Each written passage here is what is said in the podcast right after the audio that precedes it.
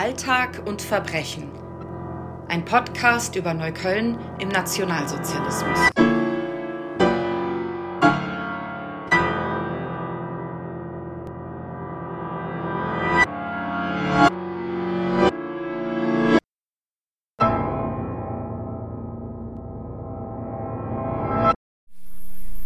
Herzlich willkommen zu einer weiteren Ausgabe unseres Podcastes über Neukölln im Nationalsozialismus. Am Mikrofon sind wie immer Alexander Valerius und Konstantin Horst. Und heute wollen wir äh, sprechen über die jüdische Gemeinde in Neukölln und ihre Pfaff, also zum einen, wie sie gelebt haben, wie sie es vor 1933 die Situation war und dann auch, wie es den Juden in Neukölln ergeht in der Zeit nach 1933 und die, wie die jüdische Gemeinde hier vernichtet und wir wollen starten am Anfang und uns ein bisschen die Situation vorher angucken. Alex, vielleicht äh, könntest du mal sagen, wie bedeutend war eigentlich jüdisches Leben in Neukölln hier vor der Zeit äh, der Machtübernahme? Naja, Konsti, wenn wir uns die Zahlen anschauen, es leben etwas weniger als 3000 Juden in Neukölln. Das ist so grob über dem Daumen ein Prozent der Bevölkerung. Also Berlin ist ein Zentrum jüdisches Lebens, aber die großen Schwerpunkte liegen dann eher in Mitte und da im Westen, in den bürgerlichen Bezirken, Charlottenburg äh, und anderen.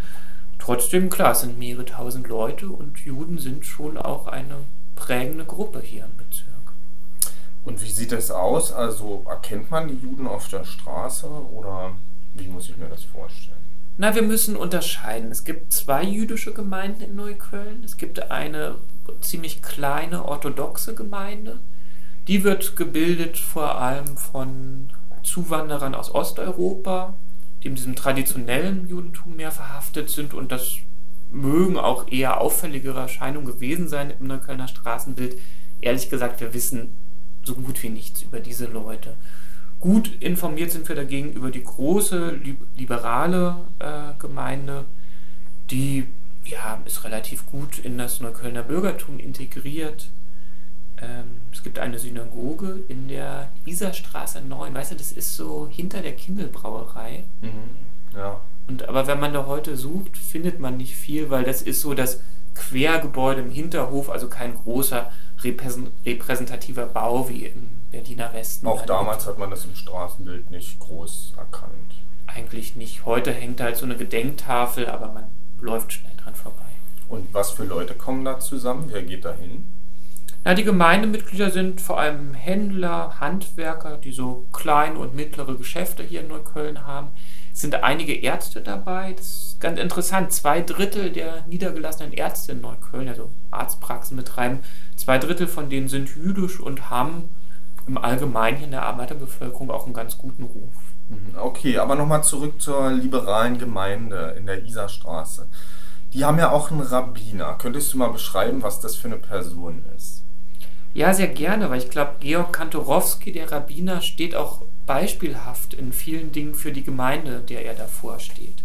Also er ist in Schlesien geboren, hochgebildet, hat promoviert, ein Dr. Kantorowski, er steht für ein sehr liberales, für ein sehr aufgeklärtes Verständnis der Religion. Er ist sozial engagiert, er ist ein sehr patriotischer Deutscher und er ist also im Kulturkanon des deutschen Bildungsbürgertums genauso zu Hause wie in der jüdischen Tradition. Also bildlich gesprochen, da steht im Bücherregal der Talmud gleich neben Schiller, Goethe äh, und anderen.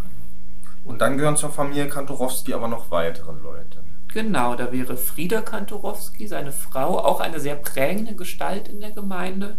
Sie ist zweite Vorsitzende im israelitischen Frauenverein Neukölln. Der hat so 200 Mitglieder, ist karitativ tätig, also hilft Menschen in Notlagen, hilft den Armen im Umfeld der Gemeinde, aber nicht nur. Also nicht nur Juden, sondern auch, auch Christen. Auch schon breiter gestreut. Ähm, und andererseits hat er aber auch eine politische Agenda. Also er setzt sich für Frauenrechte ein, fordert unter anderem die Legalisierung der Abtreibung.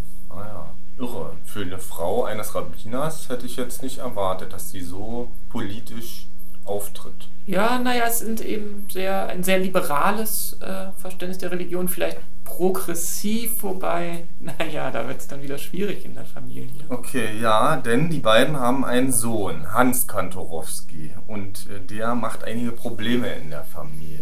Ja, also er kommt ins Teenageralter, geht auf die Karl-Marx-Schule. Wir haben ein paar Mal drüber, über sie gesprochen, so eine große linke Reformschule, äh, heute das Ernst-Abi-Gymnasium, mit einer sehr kommunistischen Lehrerschaft. Und zum Missfallen der Eltern springt der Funke dann über. Hans Schwester Eva hat das später so berichtet. Wir hatten ein Problem in der Familie. Denn als mein Bruder Teenager wurde und die Karl-Marx-Schule besuchte, wurde er der idealistischste Kommunist, den man sich vorstellen konnte. Das war damals nicht unüblich für den Sohn eines Intellektuellen, das hatte wenig zu tun mit dem Kommunismus, den wir heute kennen. Es passierte, dass er nach Hause kam und wir fragten, wo ist dein Mantel? Und er sagte, ach, den habe ich verschenkt. Mein Bruder hatte auf der Karl-Marx-Schule einen Lehrer, der hieß Homs. Mein Vater verfluchte ihn, weil er meinen Bruder zum Kommunismus gebracht hatte.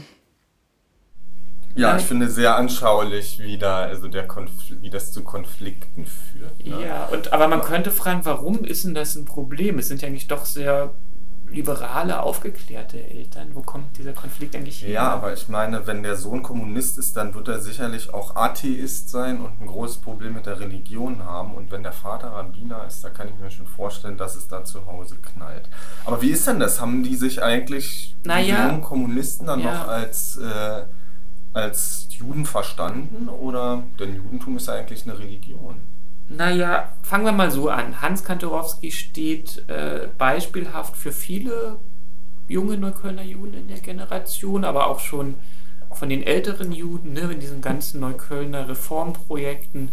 Wir haben ja schon einige Namen genannt, wie Kurt Löwenstein etc. sind viele jüdische Leute bei, die sich der Arbeiterbewegung angeschlossen haben. Klar haben die mit der Religion gebrochen in aller Regel, aber Judentum ist ja mehr als das. Judentum ist halt auch eine Kultur. Und wir können sagen, also die meisten Juden in Neukölln, die sich der Arbeiterbewegung anschließen, für die spielt diese Kultur und Tradition keine wahnsinnig große Rolle, aber das heißt eben nicht, dass sie mit der jüdischen Überlieferung brechen würden.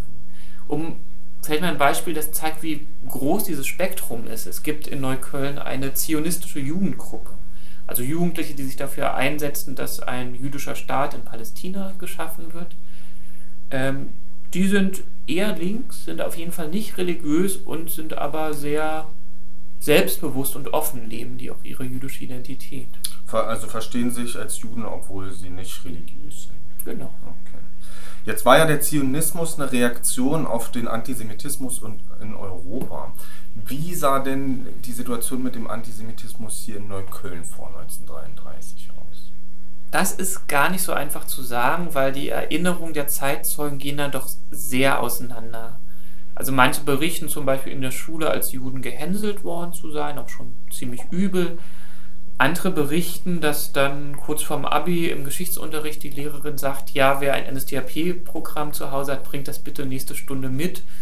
Und dann fällt er den jüdischen Schülern fast die Augen aus dem Kopf, weil die meisten haben eins im Elternhaus und sie hätten das aber nie gemerkt von der Art, wie sich die Leute ihnen gegenüber verhalten. Genauso, wir haben die Geschichten ähm, aus der jüdischen liberalen Gemeinde auf dem Weg zum Gottesdienst, dass da die Gebetsbücher in Zeitungspapier eingeschlagen werden, die Frauen sich so eher dezent kleiden, um also auch nicht erkennbar zu sein. Als Juden ist es schwierig, da zu einem Fazit zu kommen, denke ich.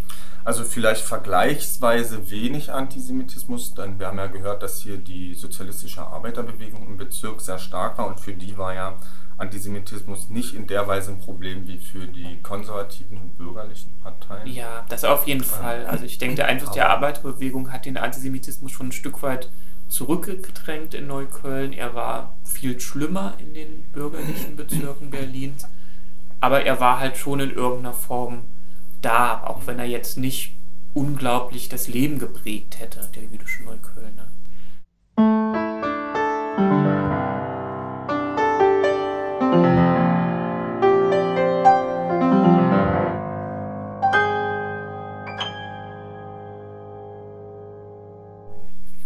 Bis 33, aber das ist dann auch schon eine interessante Frage. Dieses Jahr 1933, wie sehr wird das wirklich in der jüdischen Gemeinde als Einschnitt erlebt? Ich denke, es wird schon als starker Einschnitt erlebt. Wir haben ja auch schon in vergangenen Folgen gehört, wie exzessiv die Gewalt auch nach der Machtübernahme losgegangen ist, sowohl gegen politische Gegner, aber auch gegen Juden nahm die Gewalt zu. Äh, und vor allen Dingen sind die Gewalttäter jetzt sehr gut organisiert. Also es wird zum Beispiel reichsweit im April 1933 ein großer Boykott organisiert, Boykott von jüdischen Geschäften. Und auch hier in Neukölln werden an diesem Tag viele Scheiben von, von jüdischen Geschäften eingebrochen. Das ist ja sicherlich eine bedrohliche, auch verunsichernde Reaktion. Ich kann mir vorstellen, da schauen jetzt viele zu ihrem Rabbiner, wie der sich verhält. Was macht denn Dr. Kantorowski? Ja, also ähm, er geht erstmal ganz normal seinem Beruf weiter nach. Er predigt weiter äh, in der Synagoge. Allerdings, ja, zeigt er schon auch so kleine Gesten des Nicht-Einverständnisses. Also wir wissen zum Beispiel, dass er äh, das Gebet für den Landesherren weggelassen hat. Das war ein ganz normaler Teil des Gottesdienstes, dass man eben auch für die Gesundheit betet des Landesherrn und das aber für Adolf Hitler jetzt nach 1933 noch mit in den Gottesdienst aufzunehmen, das wäre vielleicht ein bisschen viel verlangt. Er lässt es weg und beweist damit aber auch viel Mut. Wir haben ja schon auch bei Arthur Rackwitz gehört, dass man sich durch solche auch kleinen Gesten durchaus in Gefahr bringen konnte. Ähm, er hat sich aber getraut, das zu machen. Möglicherweise hat er aber auch einfach die Gefahr unterschätzt, die von den Nazis ausging. Ne? Viele Juden dachten äh, am Anfang der Machtübergreifung, äh, der, äh, am Anfang der Zeit des Nationalsozialismus, dass sich die Nazis nicht lange an der Macht halten könnten. Also schon 1934 hat man sich den Witz erzählt, ja, jetzt sind schon 500 Jahre des tausendjährigen Reiches vorbei. Also. Mhm. Gleichzeitig 1934, da bleiben jetzt ja auch die allerersten Sitze in der Gemeinde leer. Einzelne Neuköllner Juden gehen ins Exil. Wäre das denn für die Familie Kantorowski oder die Mehrheit der Gemeindemitglieder damals eine Option gewesen? Ja, das sind vor allen Dingen die zionistisch eingestellten Juden in Neukölln, die schon früh darüber nachdenken, auszuwandern. Und wir haben gehört, dass das ja verhältnismäßig wenige waren. Ne? Also die reisen nach Palästina aus. Allerdings, das geht auch nicht so lange. Es wird mit der Zeit immer schwieriger, äh, nach Palästina auszuwandern, weil die britische Kolonialmacht das verhindert. Äh, wer sich trotzdem entschließt, auszuwandern, der muss erstmal ein Visum bekommen. Ähm, die meisten Juden wollten gern in die USA ausreisen. Da brauchte man zum Beispiel einen finanziellen Bürgen oder sogar mehrere finanzielle Bürgen, die für einen aufkommen. Ne? Außerdem gab es in den hohe, USA. Ja, genau. Und es gab hohe bürokratische ja. Hürden zusätzlich noch. Woher soll man als einfacher Neuköllner Bekannte in den USA haben, die finanziell für einen aufkommen? Ne? Mhm. Also das war nicht einfach. Ähm, und gerade für die älteren Neuköllner Juden, die halt hier lange gelebt haben im Bezirk, kommt das eigentlich gar nicht in Frage, in ein fremdes Land zu gehen, wo man niemanden kennt und dort ein neues Leben anzufangen. Ganz banal, Kantorowski, konnte der Englisch? Nee, das konnte er nicht. Er hat zwar Altgriechisch und Latein gelernt, aber Englisch konnte er nicht. Auf welcher Sprache hätte er predigen sollen? Also er hätte auch gar keinen Beruf gehabt, wenn er jetzt in die USA ausgewandert wäre. Also er konnte sich das nicht vorstellen. Seine Tochter hat später gemutmaßt, vielleicht hat er auch ein bisschen Angst gehabt. Ähm, War ja auch nicht mehr ganz jung, ne? Das kommt dazu. Ja, die, der ist um die 50 zu dem ja. Zeitpunkt, genau. Aber man muss sagen, bald werden sich die Kantorowskis das anders überlegen. Mhm. Na, sie bleiben gut einige Jahre da und es gibt ja jetzt immer mehr diskriminierende Gesetze. Das reicht ja vom Verbot, Haustiere zu halten, bis zum Verbot, bestimmte Geschäfte noch zu besuchen, zu bestimmten Uhrzeiten überhaupt auf die Straße zu gehen. Das heißt, notgedrungen, die Kantorowskis, die anderen Gemeindemitglieder lassen das erstmal über sich ergehen. Ja, die versuchen sowas wie einen normalen Alltag aufrechtzuerhalten. Diese ganzen Gesetze dienen ja eigentlich dazu, die auszugrenzen und an den Rand der Gesellschaft zu drängen. Ähm, auch die jüdische Gemeinde gerät dadurch hier in Neukölln ziemlich unter Druck, gerät in finanzielle Not. Man wendet sich hilfesuchend an die Berliner Gemeinde.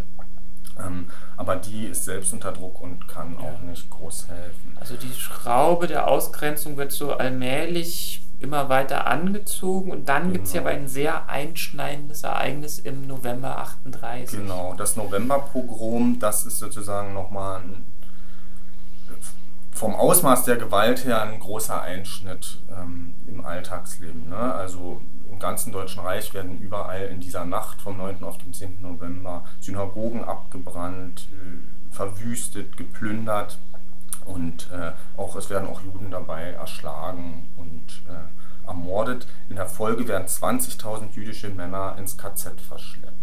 Und wie ist das in Neukölln? Ja, also auch die Synagoge in der Isarstraße wird verwüstet, ist danach nicht mehr zu gebrauchen, also sie wird vollständig zerstört. Und äh, der Rabbiner Kontorowski, der hatte Angst, dass er auch verhaftet ja. wird. Und also was hat er gemacht? Ja, er ist, hat sich nicht getraut, nach Hause zu gehen und hat deswegen das gemacht, was viele andere äh, Juden auch gemacht haben. Er war die ganze Nacht mit öffentlichen Verkehrsmitteln in der Stadt unterwegs. Und als er sich dann morgens getraut hat, nach Hause zu gehen, in seine Wohnung in der Geigerstraße 17, da hatte die Gestapo allerdings auf ihn gewartet, die haben das Haus beobachtet und er wird sofort verhaftet das und ins ja, KZ verschleppt.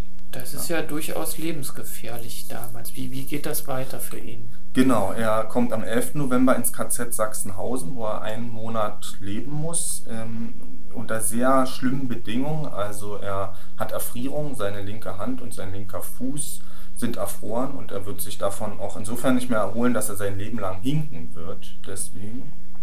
Und ähm, er kommt wirklich in einem sehr furchtbaren Zustand nach Hause nach einem Monat. Aber er kommt nach Hause. Er kommt nach Hause, seine Familie kann ihn befreien. Die haben nämlich Zugtickets nach Shanghai besorgt und äh, damit sind sie also zu den Behörden gegangen und haben gesagt, hier, wir reisen aus, wir nehmen den Georg Kantorowski mit. Und darauf haben die sich eingelassen. Also. Das ist ja interessant. Ne? Wir sind im Jahr 38. Äh, die Nazis haben schon auch einige deutsche Juden ermordet, aber das große Ziel ist eigentlich eher, sie zur Ausreise zu zwingen. Und das klappt jetzt also noch. Und das heißt, Kantorowskis packen ihre Koffer, lassen die Gemeinde im Stich und bringen sich in Sicherheit? Ja, könnte man denken. Aber selbst zu diesem Zeitpunkt war es für Georg Kantorowski noch nicht denkbar, auszureisen und auszuwandern. Äh, er macht eigentlich was Unglaubliches. Nachdem er freikommt aus dem KZ, gibt er die Zugtickets nach Shanghai zurück und lebt weiter in Neukölln. Aber einen geregelten Alltag kann man sich jetzt ja kaum noch vorstellen. Nee, er ist ja auch also seine Berufsstätte ist ja zerstört, die Synagoge. Er fängt jetzt an in der Synagoge am Frenkelufer, das ist da in Kreuzberg am Landwehrkanal. Andere Seite wo es heute noch die Synagoge gibt, genau. Dort betet er jetzt von, äh, predigt er jetzt von Zeit zu Zeit. Auch diese Synagoge wurde zerstört, allerdings ein Gebetsraum, der ist noch intakt und das wird jetzt der neue Arbeitsplatz von äh, Georg Kantorowski. Allerdings merken Kantorowskis jetzt schon, ähm, dass es so nicht weitergeht, dass es jetzt zu gefährlich bleibt, äh, weiter in Neukölln zu bleiben. Es kommt 1939 kommt das Gesetz über Mietverhältnisse mit Juden. Sie müssen aus ihrer Wohnung ausziehen, ziehen nach Schöneberg in eine viel kleinere Wohnung, in eine Zwei-Zimmer-Wohnung muss die ganze Familie. Äh, und jetzt leben sie also auch auf sehr beengten Wohnraum. Und es ist ja, also die Nazis gehen immer mehr dazu über, die, die Juden völlig zu trennen von der sonstigen Bevölkerung. In Berlin gelingt das nur eingeschränkt, aber so allmählich wird ja klar, was da noch kommen könnte. Was, was machen die Kantorowskis jetzt? Jetzt entschließen sie sich doch auszureisen und ähm, sein Bruder, der Bruder von Georg Kantorowski, lebt jetzt auch schon in Shanghai, also besorgen sie sich Zugtickets in diese ja, chinesische Stadt. Ähm, das war zu diesem Zeitpunkt um das Jahr 1940 einer der wenigen Orte, in die Juden noch ausreisen konnten, weil man für diesen Ort kein Visum brauchte. Und im Oktober 1940 ist es dann soweit, die Familie Kantorowski, also der Rabbiner Georg Kantorowski, seine Frau Frieda und die Tochter Eva ja. Kantorowski, die besteigen den Zug und fahren mit der transsibirischen Eisenbahn bis nach China, sind einen Monat unterwegs äh, ja, und alles, was vom Hausstand übrig ist, von dieser ja, gut bürgerlichen jüdischen Familie, das sind fünf Koffer und zwei Bücherkisten, die sie mitnehmen können. Ein sehr jüdisches Exil, die wichtigste Handbibliothek kann man noch retten. Aber wie ist das mit Geld zum Beispiel? Das könnte man ja sehr viel mehr brauchen im Exil. Hm, ja, also ausreisende Juden durften nur 10 Reichsmark bei sich führen. Das sind umgerechnet heute etwa 40 Euro. Das ist also alles, was auch vom Vermögen der Kantorowskis übrig geblieben ist. Also als Rabbiner hat er durchaus bürgerlichen Lebensstandard und sie haben alles verloren, nur ihr nacktes Leben gerettet. Ja, aber immerhin das, denn ein Jahr später, im Oktober 1941, da rollen dann die ersten Züge äh, in Richtung Osten. Also der erste Deportationszug mit 1000 jüdischen Berlinern setzt sich in Bewegung und unter diesen 1000 Deportierten sind auch ein paar Neuköllner.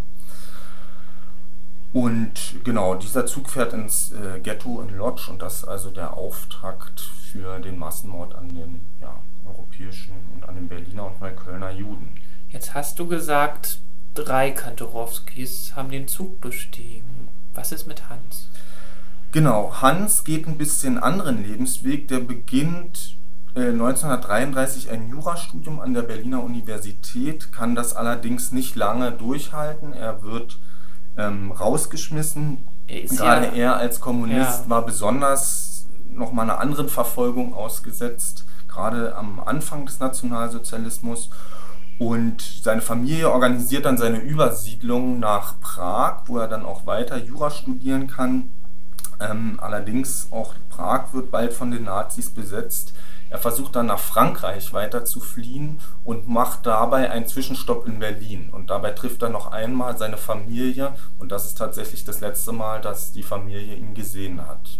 Denn die Gestapo verhaftet ihn während seines Berlin-Aufenthaltes und ja, verschleppt ihn ins Gefängnis. Oh.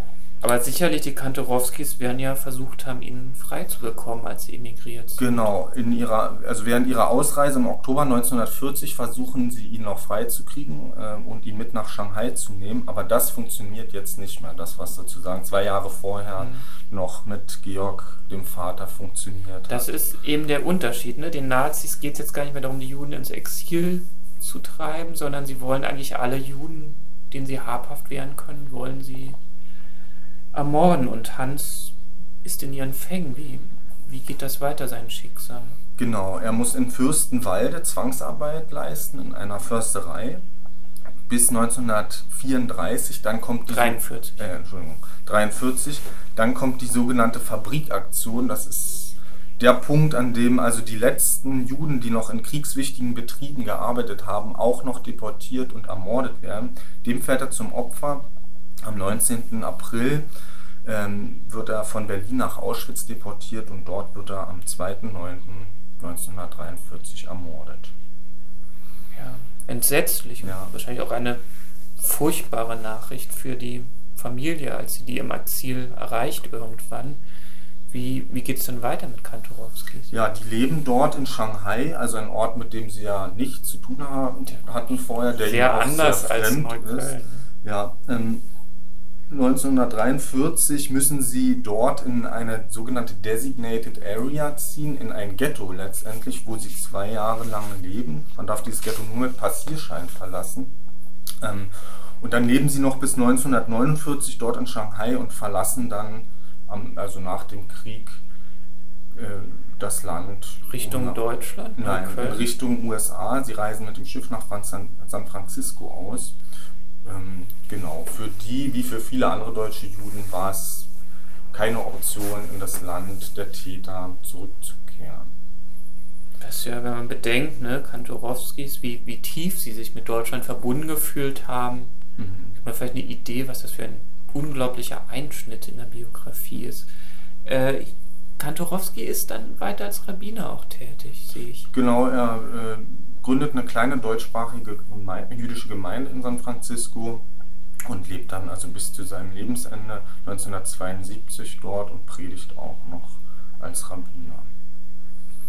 Ich denke, diese Geschichte von den Kantorowskis sind natürlich eine sehr prominente Gestalt im, im Neuköllner Judentum. Ich finde ja eben interessant, man sieht, wie schwer das mit dem Exil ist. Einerseits den Entschluss zu fassen zur Ausreise, aber auch diese wirklich hohen Hürden, mhm. vor denen man da stand. Genau, insofern ist er vielleicht auch exemplarisch für andere Neuköllner Juden, die versucht haben auszureisen und dabei ja, auch Schwierigkeiten hatten. Dann eben auch Hans, der eben als Kommunist nochmal ganz anders bedroht ist, als jüdischer Kommunist. Ja, und doch muss man sagen, so, so furchtbar diese ganze Geschichte ist, die Kantorowskis haben, haben überlebt im Exil. Und ich meine, wir können hier wirklich immer nur ganz wenige exemplarische Geschichten rausgreifen und einige sind ja noch fürchterlicher ja. geendet.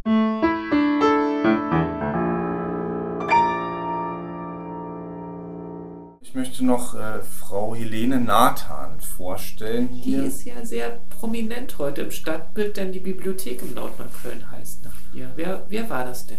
Genau, das war, also sie ist eine Jüdin, die 19, äh, 1885 in Schlesien geboren ist und die dadurch berühmt geworden ist, dass sie die Stadtbibliothek in Neukölln geleitet hat. Die befand sich damals noch nicht in den Neukölln-Arkaden, klar, sondern hinter dem Stadtbad in der Ganghofer Straße ist eine sehr gebildete Frau. Sie macht 1911 ihren Doktor in Geschichte.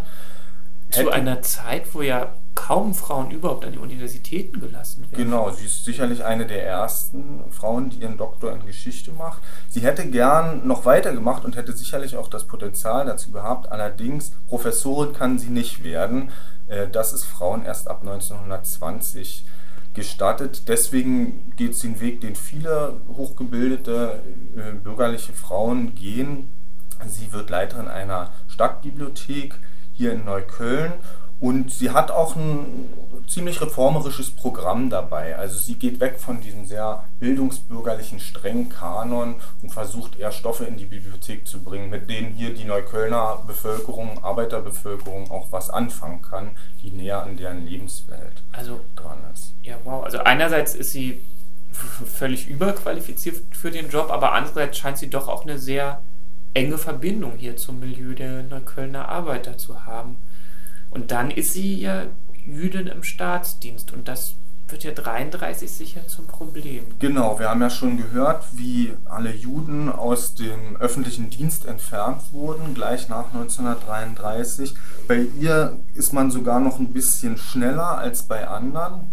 Sie wird schon im März äh, beurlaubt und das Schreiben, was sie dabei übersandt bekommt, da, das kommt von einem alten Bekannten hier, der Bezirksbürgermeister Kurt Samson. Ja, Nationalsozialist reinsten Wassers, wir haben ihn schon porträtiert.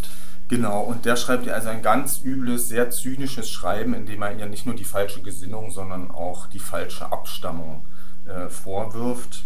Aber es ist ja auch ein Angriff auf ja, Sie als Bibliothekarin, sage ich mal, gibt es da keinen Berufsverband, der Sie unterstützt? Ja, doch, sie ist natürlich gut vernetzt als Bibliotheksleiterin in Berufsverbänden, hat viele Kollegen äh, in anderen Bibliotheksverbänden. Sie wendet sich auch hilfesuchend an diese Kollegen, aber keiner steht ihr bei in dieser Situation. Ja, übel. Und aber das ist ja auch ein großer Einschnitt in ihrer Karriere. Ich denke mal, sie kann jetzt ja nicht zur nächsten staatlichen Bücherei gehen und dort wieder anfangen. Genau, sie ist ihren Job los, bewirbt sich viel, findet aber keine Anstellung mehr, denn das wird ja ihr systematisch, also wird systematisch verhindert, dass sie irgendwo unterkommen kann. Alles, was ihr noch bleibt, ist im jüdischen Kulturbetrieb zu arbeiten. Sie bewirbt sich auch 1934 bei der Bibliothek der jüdischen Gemeinde.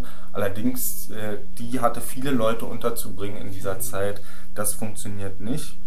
1935 findet sie immerhin in einer Buchhandlung, in einer jüdischen Buchhandlung Kedem, eine Anstellung. Allerdings schon Ende des Jahres muss sie auch diese äh, Anstellung aufgeben, denn in dieser Zeit werden alle jüdischen Buchhandlungen enteignet.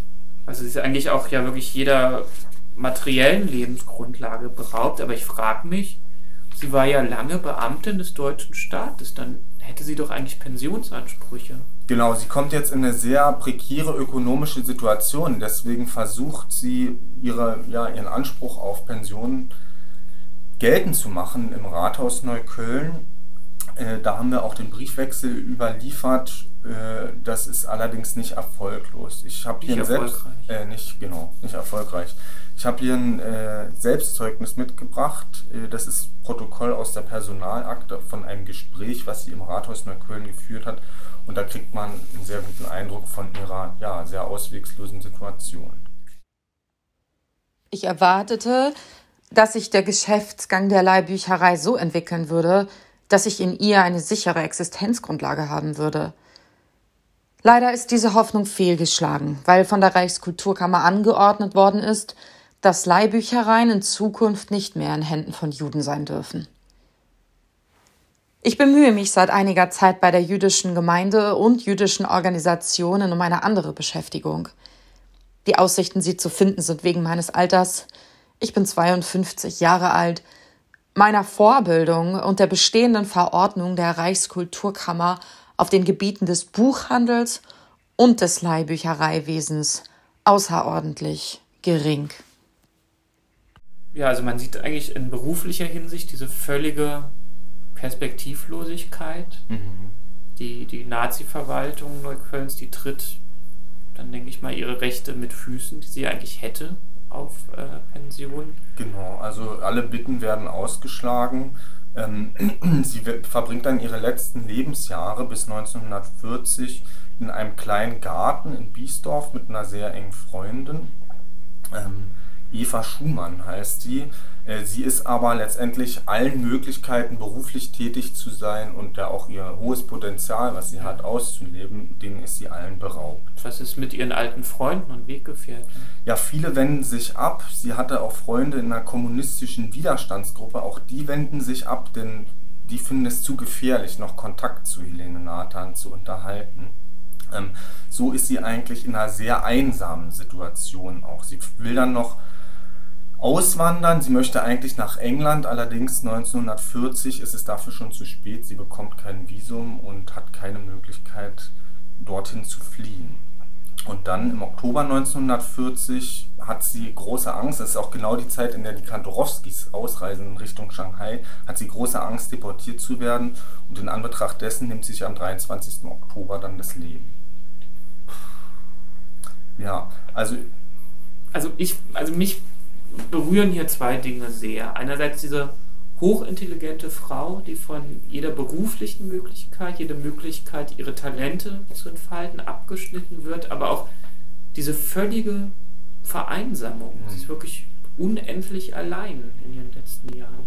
Genau, das war halt, was die Nazis auch erreichen wollten, ne, die Juden zu separieren vom Rest der Bevölkerung. Ich finde, ihr Selbstmord wirkt fast wie ja, so eine Form, kleine Form von Selbstbehauptung, wenigstens noch unter Kontrolle zu haben, wie man stirbt und ja. das nicht den Nazis zu überlassen. Dabei muss man sagen, es ist ja eine historische Extremsituation. Also es ist jetzt nicht einfach ein bisschen depressiv oder so, weil genau. einsam, sondern sie steht ja völlig an dem Rücken zur Wand in einem tief unmenschlichen System.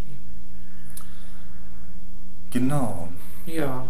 Und wir können hier immer nur Geschichten herausgreifen. Ja. Das, ähm, die vielleicht etwas illustrieren, die aber ja in vielen Fällen das Leid von anderen gar nicht in den Blick kommen lassen.